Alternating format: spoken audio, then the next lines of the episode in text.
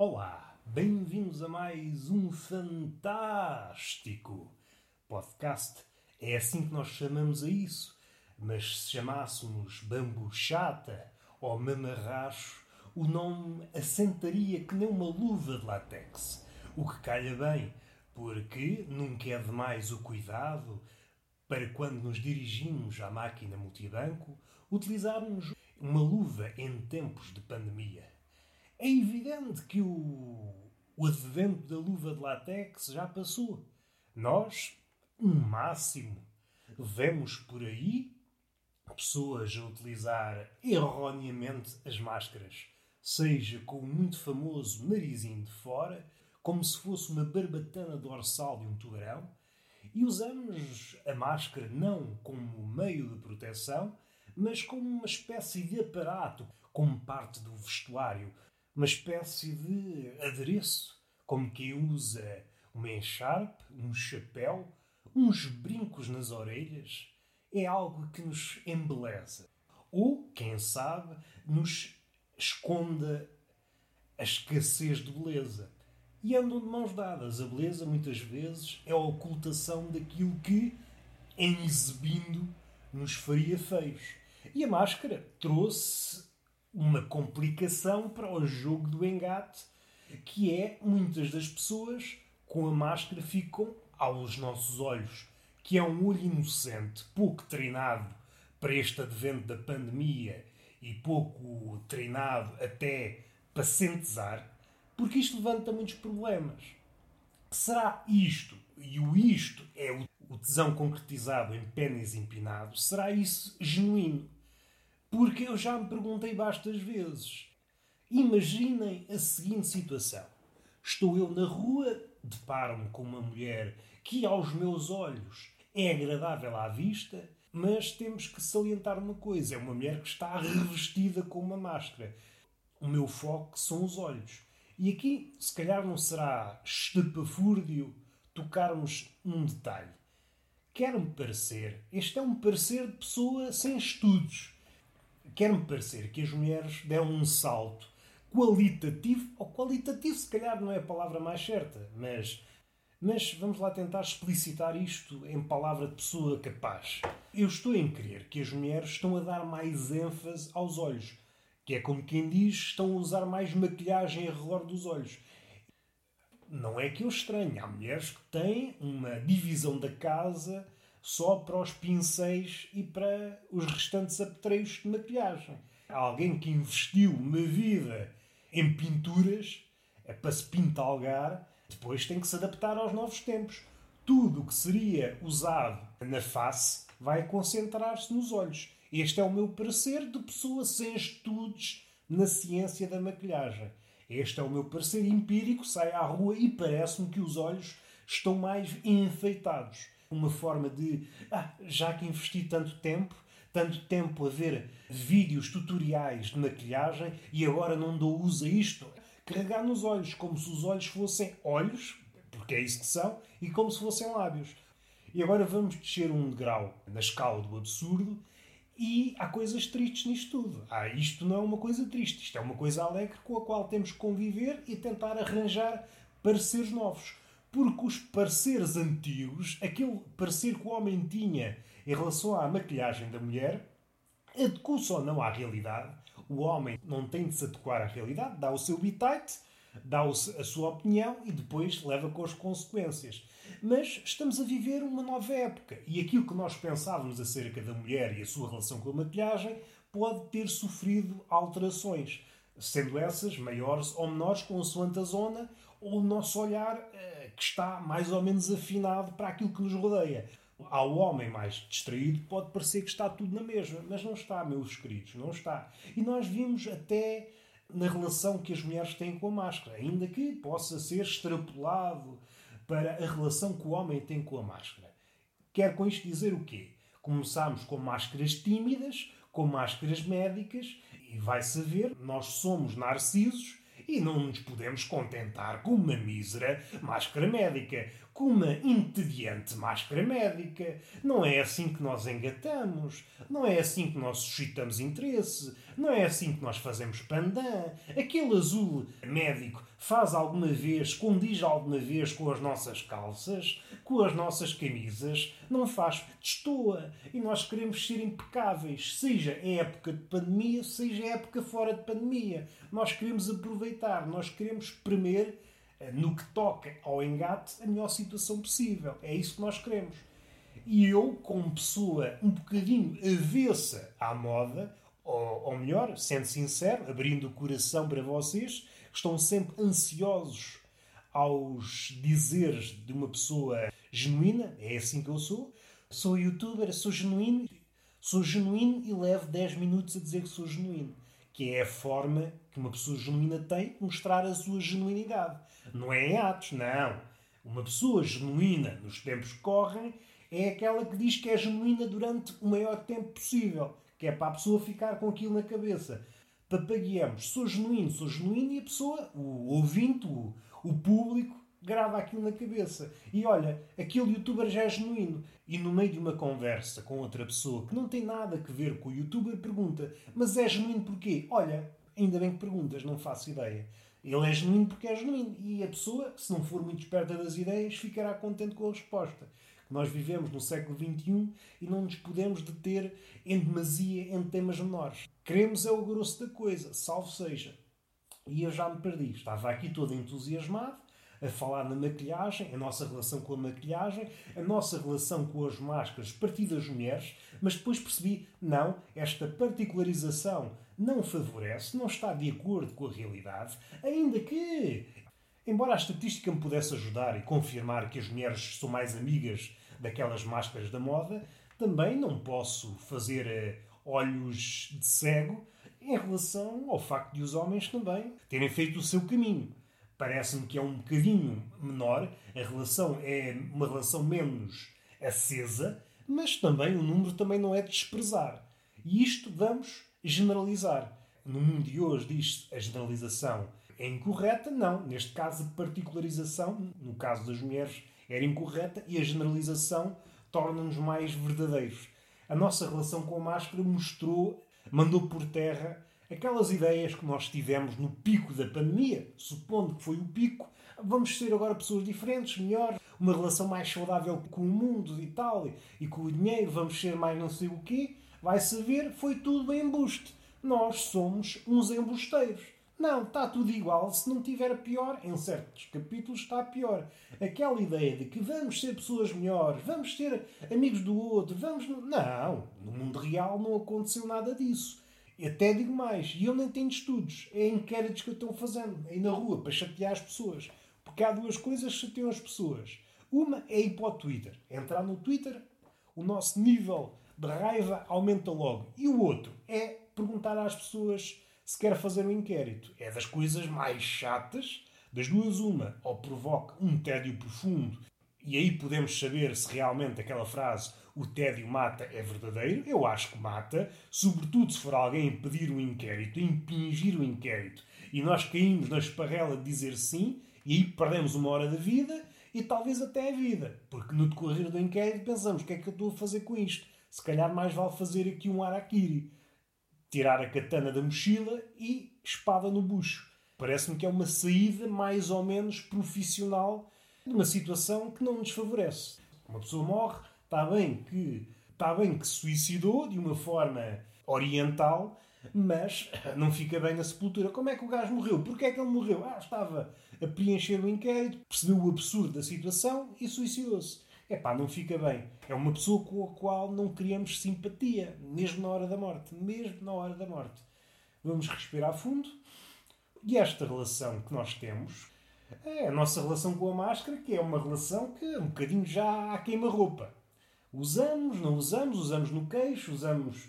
Depois há pessoas no carro a usar máscara corretamente, fora na rua usa-se a balda. Isto já ninguém se entende. Já ninguém se entende. É polícias a dar instruções acerca do distanciamento social e depois vão polícias em caixo a uma pastelaria, todos juntinhos, como se fossem crianças na, na pré-primária de mãos dadas, E chega a um ponto que uma pessoa, para interromper este loop de estupidez, dá vontade de dizer: então, mas que merda vai ser esta?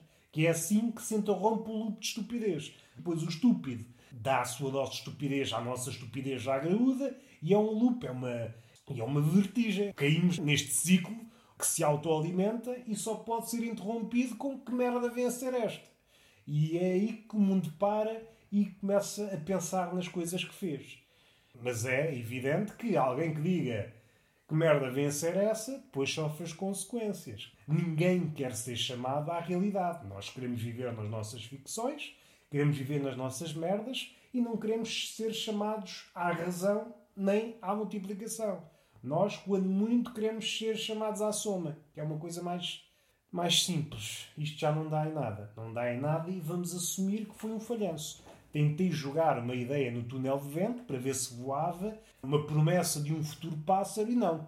Caiu estupidamente, não tem aerodinâmica. E vamos chorar, cada um no seu canto. Eu choro no meu canto, o meu público chora no seu, para não haver contactos. Não haver contacto. Se há coisa triste, ainda mais que a tristeza, é dois grupos de pessoas estarem tristes, abraçarem-se e contaminarem-se via Covid. É, não vale a pena. Vamos deixar como somos pessoas lúcidas, que a tristeza nos consuma. Não precisamos de vírus vindos de não sei de onde. Pode ser? Está tudo bem? Vamos lá ficar tristes, cada um à sua maneira. Não tenho mais nada para dizer. E vamos supor que o que acabei de dizer foi alguma coisa. É? Temos que dar esse salto de fé. Vou dar aqui algumas recomendações. Quem sou eu para dar recomendações, não é? Toda a gente dá, também não posso dar, só o que faltava. Vou recomendar o último livro do João Quadros, que é uma compilação de crónicas, uma boa chega, uma boa amostra do que o João Quadros escreveu em matéria de crónicas, salvo erro para hum, o Mata Bicho, o Tubo de Ensaio.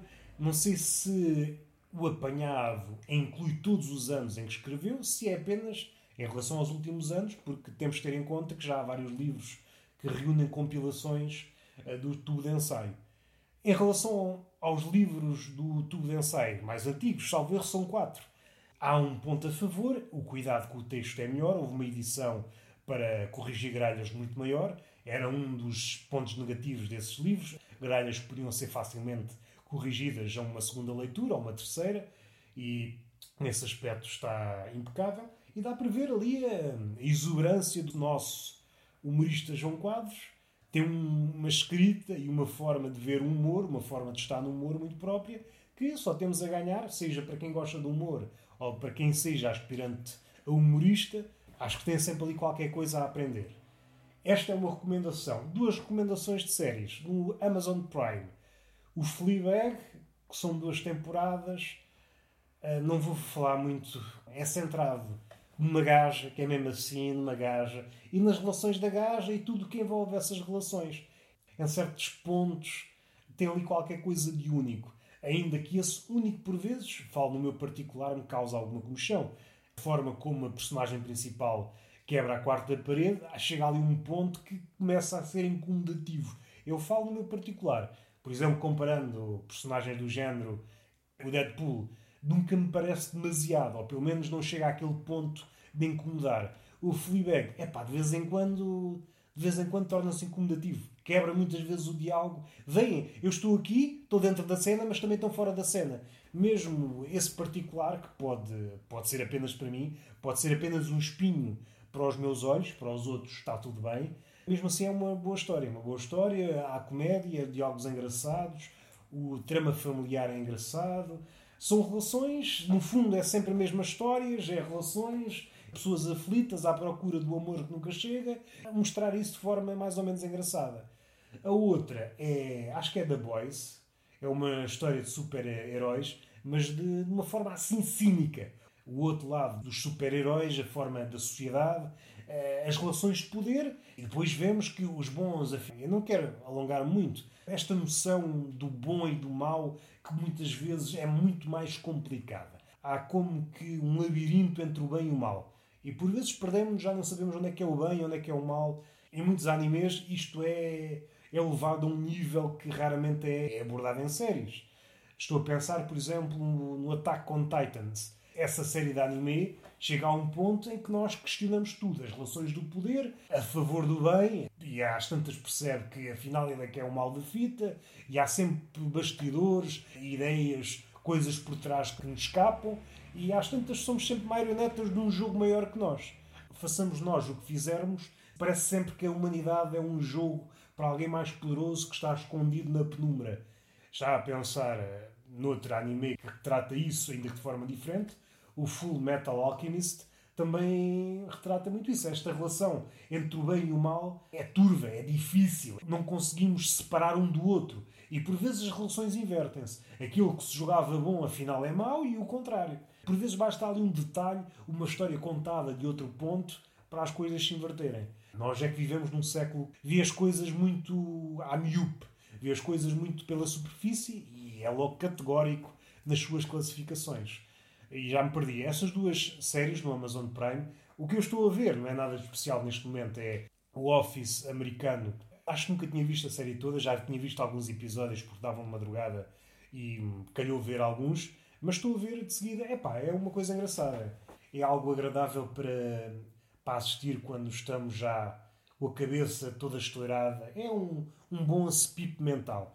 Tem um humor bom, não é nada de muito profundo que nos faça revirar as tripas. O que é que eu posso aconselhar a nível de podcasts? Aconselho o podcast do Ruben Branco, o Com 100 sobre piadas, espero não me estar a enganar. Ele fala muito sobre a piada em si, piadas que por vezes são interpretadas, como nós sabemos, no Twitter. A interpretação a reação que nós hoje vemos no Twitter, seja as piadas do Ruben Branco, seja a piada que tem algum, algum elan, que cria algum, algum engajamento, vão aparecer sempre pessoas a dizer mal só pelo facto de dizer mal, porque conseguem extrair alguma coisa daí. E há pessoas que andam sempre a cavalo nos trends. São uma espécie de jockeys de trends. Não sabem nada sobre nada, mas estão sempre ali a cavalo, seja em causas, seja em piadas, seja em algo por vezes é repetido, vezes sem conta, mas como é repetido por alguém que tem uma audiência grande, aquilo ganhares de dito messiânico, e há sempre pessoas a cavalo nessas coisas. E às tantas o Twitter parece uma câmara de ecos. Está sempre tudo a repetir-se. Chega a um ponto que é entediante e mexe com as minhas tripas. Mas dando um passo atrás, o Ruben fala muito disso, das piadas, da reação que as piadas têm e da reação dele à reação das piadas. Discorre sobre isso, a sua visão. E há um episódio que eu aconselho que é a conversa entre ele e o Oscar Branco. É uma visão de alguém que está há muito tempo nisto e por vezes, pelo menos a malta mais nova, fica com a ideia de que está a fazer alguma coisa nova. Mas não, é, o que acontece é que há uma repetição, por vezes até nos mesmos moldes, por vezes muda-se o nome. Mas o que sucede é que isso que o mais novo pensa que é original, não, já ocorreu várias vezes com outro nome. Essa pessoa nova não tem memória do que está para trás e então pensa que é um gênio, mas não, isso já foi feito milhares de vezes. Isso é um dos pontos bons da conversa. A visão de alguém que está há muito tempo nisto, de alguém que já passou por muita coisa e consegue ter este olhar mais abrangente. Por vezes é arriscado, e é sempre arriscado dizer o que quer que seja, classificar o que quer que seja, mas mais arriscado ainda é quando se tem uma visão curta. Alguém que tem uma experiência de um ano ou de meses, por vezes medir anos e meses não é uma medida também curta. É uma tinha que ser caldeada com o afinco com que se está na coisa, com a obstinação que se está na coisa. Pode estar há um ano ou dois, mas ter uma obstinação tal que aquele ano ou dois é o mesmo que 10 para uma pessoa dita normal. Mas seja como for, é sempre complicado dizer eu assim e tal, isto é assim. Não, há muitos mundos a decorrer ao mesmo tempo. Tu estás a olhar para um lado, estás a editar o filme da tua vida usando estes brutos, mas há muita coisa a decorrer ao mesmo tempo e há muitos filmes da vida de cada um a decorrer e cada um faz o seu filme. Há uns que chegam a concorrer no Festival de Cannes e há outros filmes da vida que nunca chegam a ser concluídos por falta de orçamento, por falta de confiança, por falta de, sei lá, de um guionista que suicidou a meio do caminho, sei lá, de várias coisas. Vocês estão a perceber a metáfora que foi mais ou menos construída. O que é que eu posso dizer mais? Ah, posso também aconselhar outro podcast que é o Eduardices. O último episódio com o Paulo Ferreira é um bom episódio. Comecei a ver o Eduardices no episódio, se não me engano, da Beatriz Magano. E daí para a frente comecei a ver religiosamente todos os que saíram. Acho que falhei muito poucos e até fui ver para trás. Hoje posso dizer, para utilizar um termo do Eduardo, para utilizar o termo caro a podcast, sou mais Stevens. Gosto muito por várias razões. Primeiro, pela pessoa do Eduardo, que promove conversas diferentes e, sobretudo, pelos convidados que lá vão. São pessoas que normalmente não vão a outros sítios. E isto é bom porque vemos outras visões e porque, do outro lado, pessoas que vão a 10 ou 20 sítios, a podcasts ou entrevistas, chega a um ponto, por melhor, por mais ampla que seja a pessoa, por mais capaz que seja no seu ofício, começa a repetir-se. Ninguém é tão gigante que não se esgote com o tempo. E isto é válido, por exemplo, para o Ricardo Araújo Pereira, para outros dessa índole. Mas no caso do Ricardo Araújo Pereira também há outro detalhe. Quando é entrevistas, a culpa também não é só dele. O entrevistador pergunta as mesmas perguntas de sempre e depois cabe ao Ricardo uma curta margem de manobra. Tem que responder as mesmas coisas de sempre, ainda que ele de vez em quando dê ali umas, uns solavancos umas contracurvas. Mas tem que se cingir àquilo que perguntam. Há aqui uma certa. Mas chega a um ponto que parece que as coisas entram em modo eco é sempre a mesma coisa. Os entrevistadores querem ouvir as respostas que já ouviram. O que eles querem é que aquelas respostas façam parte daquele blog, daquele jornal, daquele site, daquele blog. Querem que as respostas estejam lá. Não importa se já foram repetidas mil vezes, mas querem que tenham um selo daquela marca, daquele jornal, daquela merda. É isso que me faz às vezes confusão. Não se trabalha no sentido, vamos lá perguntar qualquer coisa que ainda não tenha sido perguntado. No caso do Ricardo Aruz Pereira, era fácil fazer isso seja nos temas em que ele fala com assiduidade, o Moro, por exemplo, era fácil ir por outros caminhos e ele certamente estaria interessado em falar desses temas, mas não parece que bate sempre da mesma forma. E outra questão, mesmo fazendo a mesma pergunta, estou a pensar, por exemplo, nos limites do humor, que é uma pergunta que hum, só esta pergunta levaria muito tempo. Faz-se esta pergunta partindo do princípio que quer ver respondida não é uma pergunta feita ironicamente ou uma pergunta retórica, não se dá tempo para responder devidamente, que é uma pergunta larga, uma pergunta com uma resposta cada vez mais densa. Tem muitas nuances e, e como todas as perguntas complicadas, é impossível chegar a qualquer coisa final. É sempre um esboço de qualquer coisa. E é isso que peca, por exemplo, as entrevistas ou estas conversas. A entrevista não é superior à conversa, depende de quem a guia. O que importa é o resultado final e não a forma como duas pessoas se entrelaçam, seja pela via da conversa, seja pela via da entrevista. O que, feitas as contas, é se essa pessoa vai a 10 sítios e se o resultado, seja a entrevista ou conversa, for mais ou menos igual, então, se calhar, há algo mal feito. Então, para finalizar, Engito Súmula, o livro do João Quadros, a compilação de crónicas, as duas séries são as duas de comédia do Amazon Prime, os The Boys e o Fleabag. E os dois podcasts, o do Eduardo Marques está no YouTube e o do Ruben Branco, com ou sem sobre piadas, que está, por exemplo, no Spotify. Ficam já servidos e não me peçam mais recomendações enquanto eu for vivo. E eu estou pensando não durar muito tempo, que isto da vida também não diz nada. Hoje não há beijo, mas há uma palmada, que a palmada também, de quando em vez, não faz mal nenhum. Vocês não se podem desabituar, senão às tantas estranho. E eu também não quero estar aqui a começar tudo do início. Construímos aqui um hábito muito saudável, que é dar palmadas didáticas, e agora seria uma pena perdê-lo. Até à próxima.